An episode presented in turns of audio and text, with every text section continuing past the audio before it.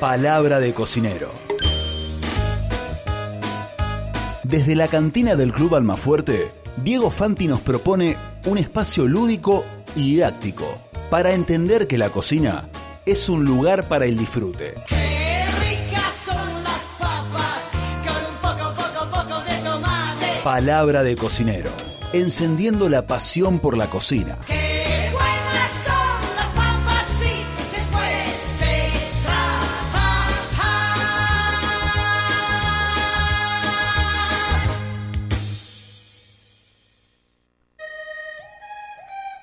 Él es Diego Fanti, esto es Palabra de Cocinero. Hola Diego, ¿cómo estás? Bienvenido.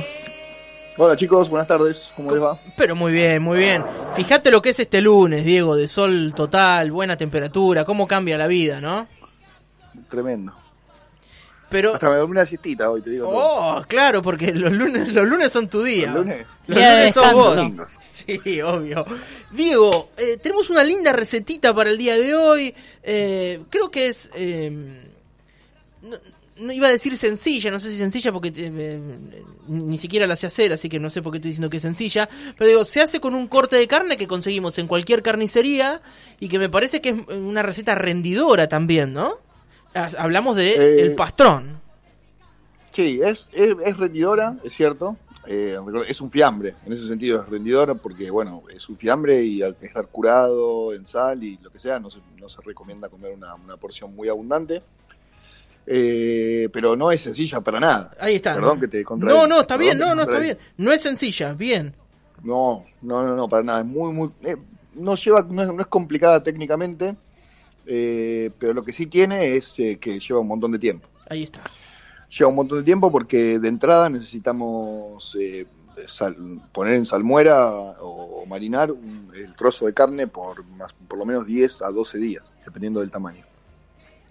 Eh, así que nada, por lo menos tenemos que tener dos semanas de tiempo, dos semanas antes de comer pastrón, tenemos que calcular que, Claro. que lo tenemos que poner en la salmuera y lo tenemos que tener en la heladera esos 12 días, tapadito. Sí. Eh, se suele no hacer una sola pieza para, para justamente aprovechar el, el método de cocción que también es largo porque es un ahumado largo. Eh, no es una receta sencilla, lleva mucho tiempo, lleva eh, la cocción es, es ahumada y es por mucho tiempo, es una doble cocción en realidad. Eh, porque mm, al perder eh, al perder en el ahumado eh, después se eh, es decir, industrialmente se inyecta como cualquier jamón cocido, Sí. eh, pero en casa no podemos, no tenemos, no tenemos los medios, digamos, a Claro. menos que nos pongamos a inyectarlo con una jeringa, este, con, con una, con una jeringa de esas de intradérmicas, la- Sí, sí. la- las gruesas, digamos, eh, es bastante complicado. Eh, se, se rehidrata cocinando, teniendo el vapor un ratito, digamos, ¿no? Los últimos, minutos de cocción, los últimos, la última media horita o una horita de cocción. Es complicado, es muy complicado hacerlo, pero bueno, vamos a encararlo y vamos a com- comentarle por lo menos para que la gente sepa lo que es. Ahí está. Sí, es sí. difícil que alguien se ponga a hacerlo en casa. Yo creo que es una receta complicada. Muy bien. Pero bueno. Vamos a ver si, si alguien pica. Sí. Los desafíos están para ser encarados.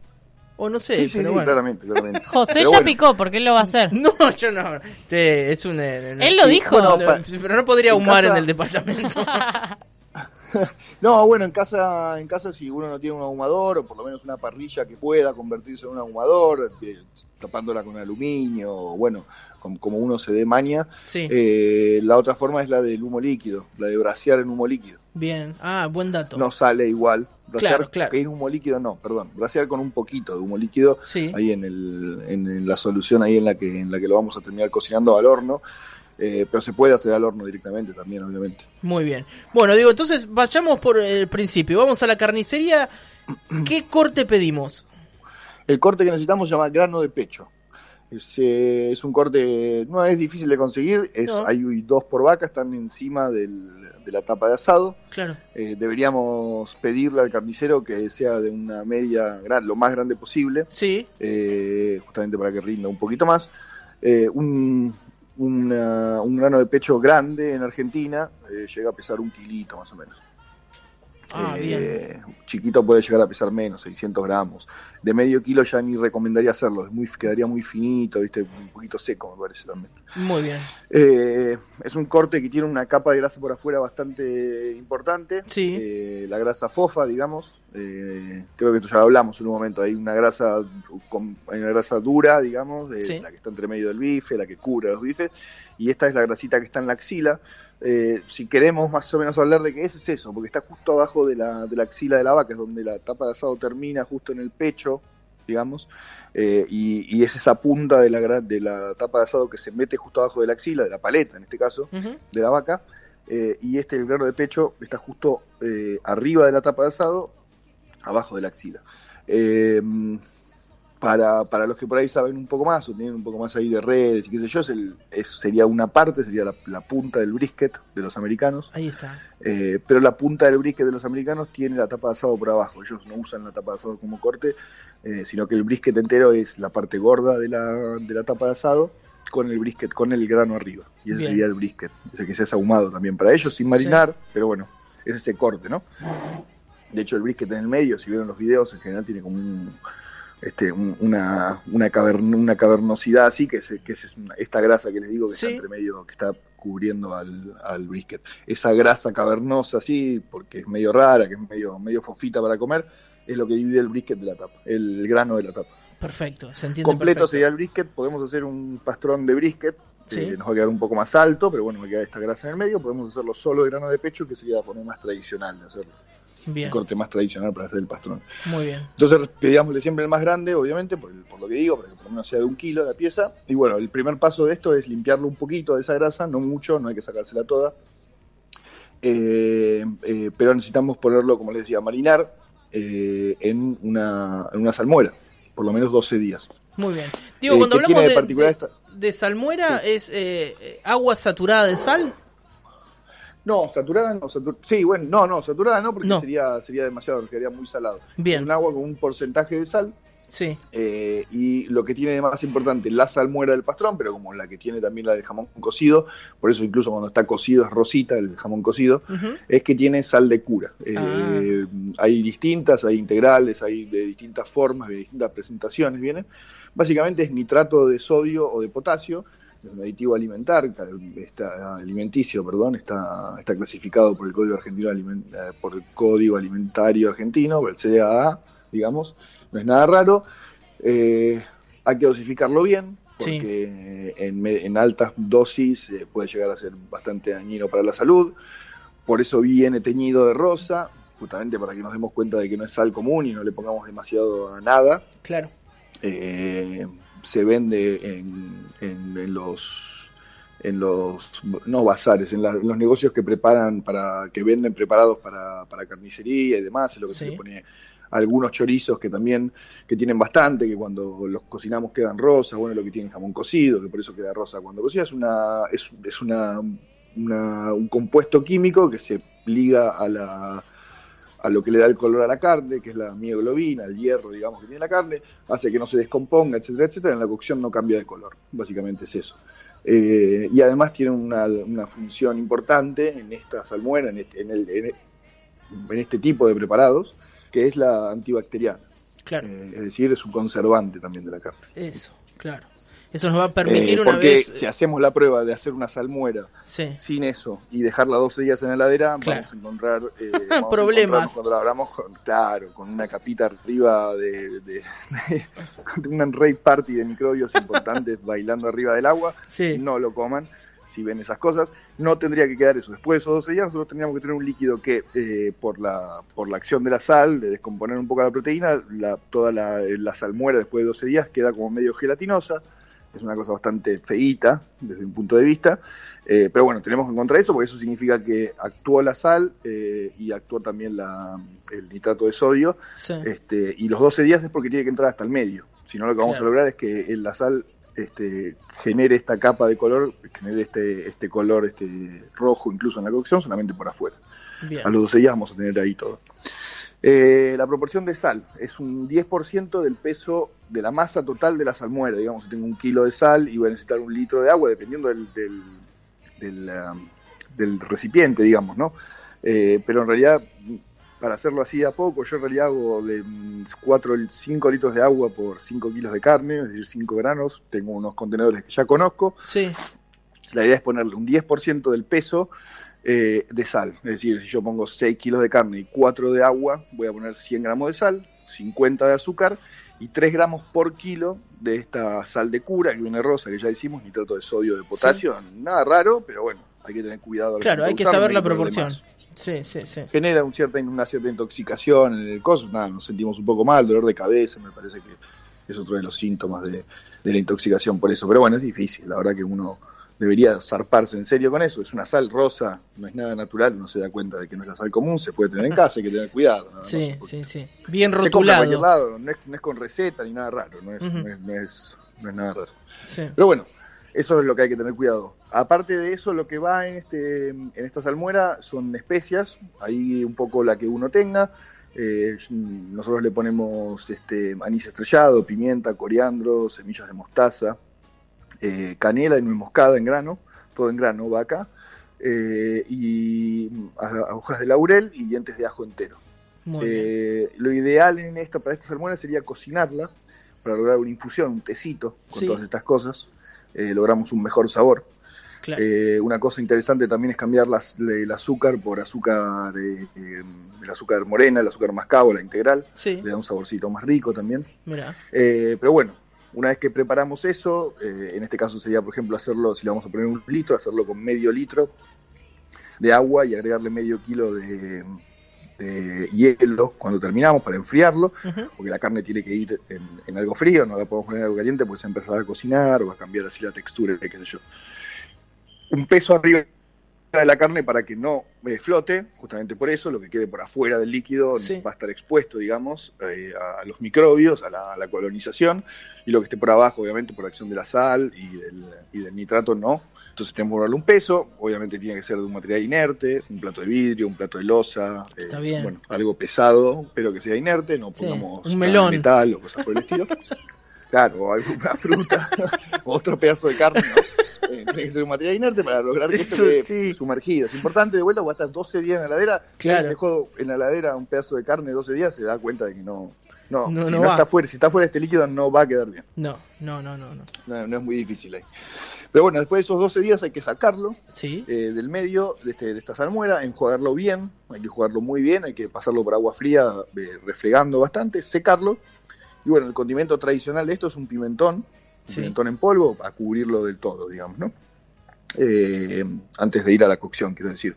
Eh, ese pimentón nosotros igual lo, le- lo- lo cambiamos un poco, lo cambiamos no, le ponemos un poquito más de cosas, una, una mezcla de especias secas en este caso, Sí. y molidas, a diferencia de aquellas que pusimos en la salmuera, que son todas en grano. Eh, una mezcla de un polvo, es un- tiene cúrcuma, jengibre, pimienta, nuez moscada, grano, grano de olor, eh, eh, coriandro molido de vuelta, eh, pimienta de cayena, eh, y me voy a estar olvidando alguno ahora porque no tengo la lista acá a la vista, pero bueno, es una mezcla sí, sí, potente. muy sabrosa, Sí, digamos, claro, potente. Una fina, tenemos que ponerle una capa por arriba, con un coladorcito, con algo, con, con un tamiz. La capa tiene que ser fina, no muy gruesa. Claro, lo dejamos descansar ahí un par de horitas para que se, para que se temple, digamos, para que vaya a temperatura ambiente. sí. Iría ahora a un ahumador, a un ahumador clásico. eh, la temperatura es de 100 grados en general para ahumar, eh, para ahumar eh, los cortes de carne en general. Digamos, un ahumador no superamos esa, esa, esa temperatura para que no se seque la pieza por afuera, porque las Claro. cocciones son prolongadas. Claro, es una temperatura que- baja para cocción. Sí, es una temperatura baja de cocción, bueno, como en los ahumadores en general, digamos, Sí. rondan esa entre entre los. 100, este, entre los 100 y los 110 grados. Está bien, eh, es esa la cocción de un ahumador tradicional, es la cocción del, del ahumado tradicional. muy bien. Eh, el ahumador es un, es, es un aparato, digamos, que cocina con un fuego indirecto. Entonces, para, para explicarnos un poco acá, eh, rápido, es un fuego indirecto, es decir, por un lado está la, la- la generación del calor, que se enfría un poco antes de pasar por el lugar en donde está la pieza que queremos cocinar. Eh, no hay grasas abajo, digamos, de la carne, para explicarnos, no es una parrilla. Sí, Eh, y lo que pasa es el calor que genera ese, ese- ese- esa, esa fuente de calor, pasa por la carne y obviamente al ser una fuente de calor hecha con leña, eh, le imprime así un gusto ahumado importante. Eh, al ser indirecta, al estar a 100 grados, la cocción es prolongada, son unas 5 o 6 horas. Eh, Claro. Eso va, va a proporcionar un, un- un ahumado importante. Eh, a la mitad de la cocción, de todas formas, tendríamos que retirar las piezas y envolverlas en aluminio para evitar ulteriormente que se sequen. El calor y el olor a humo va a pasar igual a la pieza. Y como decía antes, lo último que de esto es eh, si logramos una temperatura correcta eh, y no se nos pasó nunca, es a veces un poquito difícil porque el ahumador obviamente al ser eh, da leña, uno puede poner un tronquito, la, la temperatura se levanta, se baja. Entonces si vemos que eh, el pastrón perdió un poquito de humedad, lo vemos medio sequito, lo podemos poner este, al vapor, en una olla al vapor, si lo tenemos siempre cerrado, Sí. para terminar la cocción a, a unos 20, unos 20 minutos, 40 minutos, una hora como mucho, para lograr rehidratarlo otra vez. O si no, simplemente dejarlo eh, en un contenedor hermético, eh, si fuera térmico mejor, una heladerita, ponele, las piezas que hagamos hecho, para que se mantengan eh, a temperatura y de todas formas reposen por lo menos unos 20, 30 minutos antes de cortarla. Claro, eso genera como una condensación, entiendo, ¿no? Correcto. Eso es para si lo quisiéramos comer caliente. Sí. Eh, en cambio, si lo vamos a comer frío, eh, recomendaría sí o sí la parte de pasarlo al vapor. Sí. Eh, y después, obviamente, dejarlo enfriar hasta que llegue a una temperatura razonable para ponerlo en la heladera para comerlo al día siguiente. Para cortarlo en fetas como si fuera un fiambre cualquiera. Claro. Bueno, Eh, como el pastrón solemos comerlo también, sí. ¿no? Pero se puede comer caliente también, eso está bueno. ¿Cómo, cómo se come tradicionalmente el pastrón? ¿Cómo, cómo lo recomendás, Diego? ¿Cómo, ¿O cómo te gusta a vos? Bueno, de, de las do- de las dos formas, un poquito de historia que no la, no la hicimos ahora, el pastrón probablemente, eh, probablemente no. Eh, está casi, casi comprobado, digamos, en la historia culinaria que se inventó en Nueva York. Si bien es un plato de tradición judía, eh, eh, los judíos hacían, los pueblos judíos del, del norte, los askenazis, eh, no los sefardíes, digamos, eh, toda la, corriente rusa, polaca y, y- y toda esa parte de la cual Nueva York y bueno Estados Unidos, pero Nueva York en general tiene una inmigración, tiene una fuerte, una fuerte presencia en su inmigración, en su componente de inmigración. Eh, hacían algo parecido con, con pechugas de pavo bastante grandes y qué sé yo, lo llamaban pasterma, eh, o por ahí también viste, lo vemos en la cocina en la cocina del Medio Oriente, el basterma, nombres que nombres que nos que nos acercan mucho a esta palabra, se trata Sí. casi siempre de carne curada. Pero seguramente la primera vez que se hizo con grano de pecho, con carne vacuna, cuando todos estos pueblos judíos del norte eh, llegaron a Nueva York y ahí obviamente igual algo parecido acá, eh, había una abundancia de, carne distinta y obviamente adaptaron sus recetas a, nuevos ingredientes que encontraban y a mejores precios, más accesibles digamos para la gente común.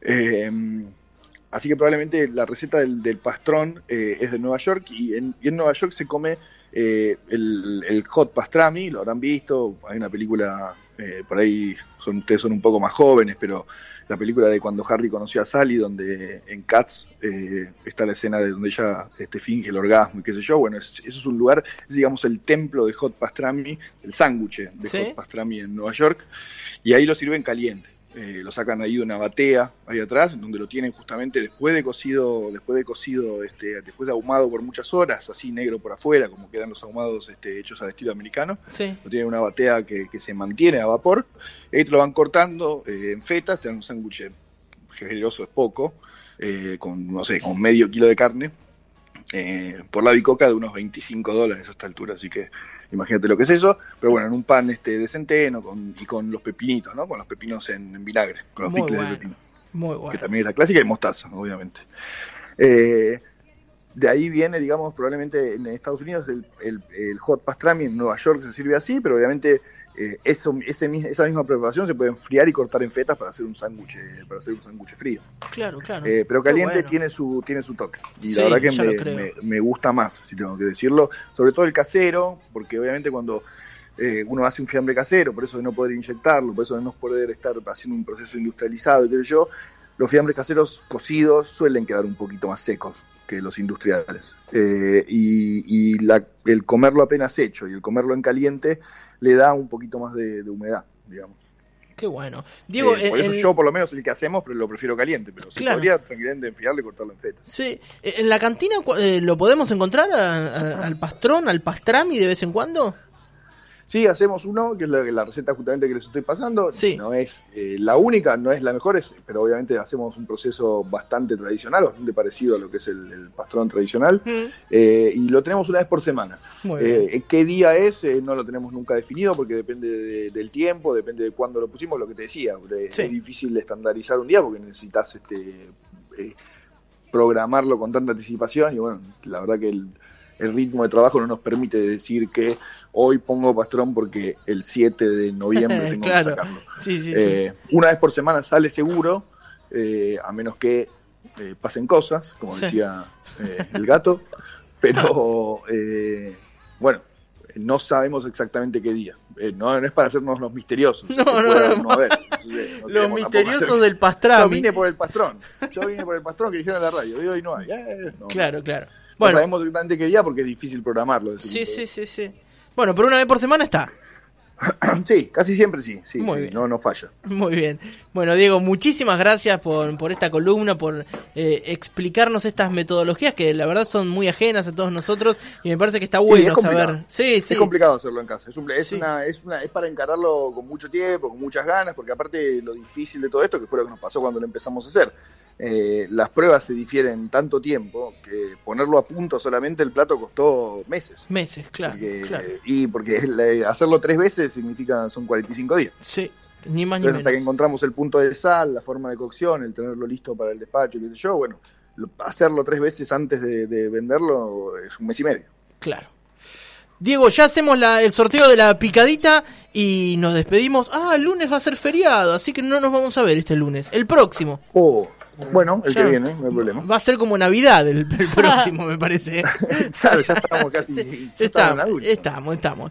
Diego, eh, un, claro, post elecciones. Claro, después de la elección ya. No, ay, ay, ay. Diego, nos vemos cualquier lunes de estos. Gracias, chicos. Un abrazo grande, que estés bien. Un abrazo, saludos. Ahí charlábamos con Diego Fanti. Esto fue Palabra de Cocinero. papas con un poco, poco, poco de tomate.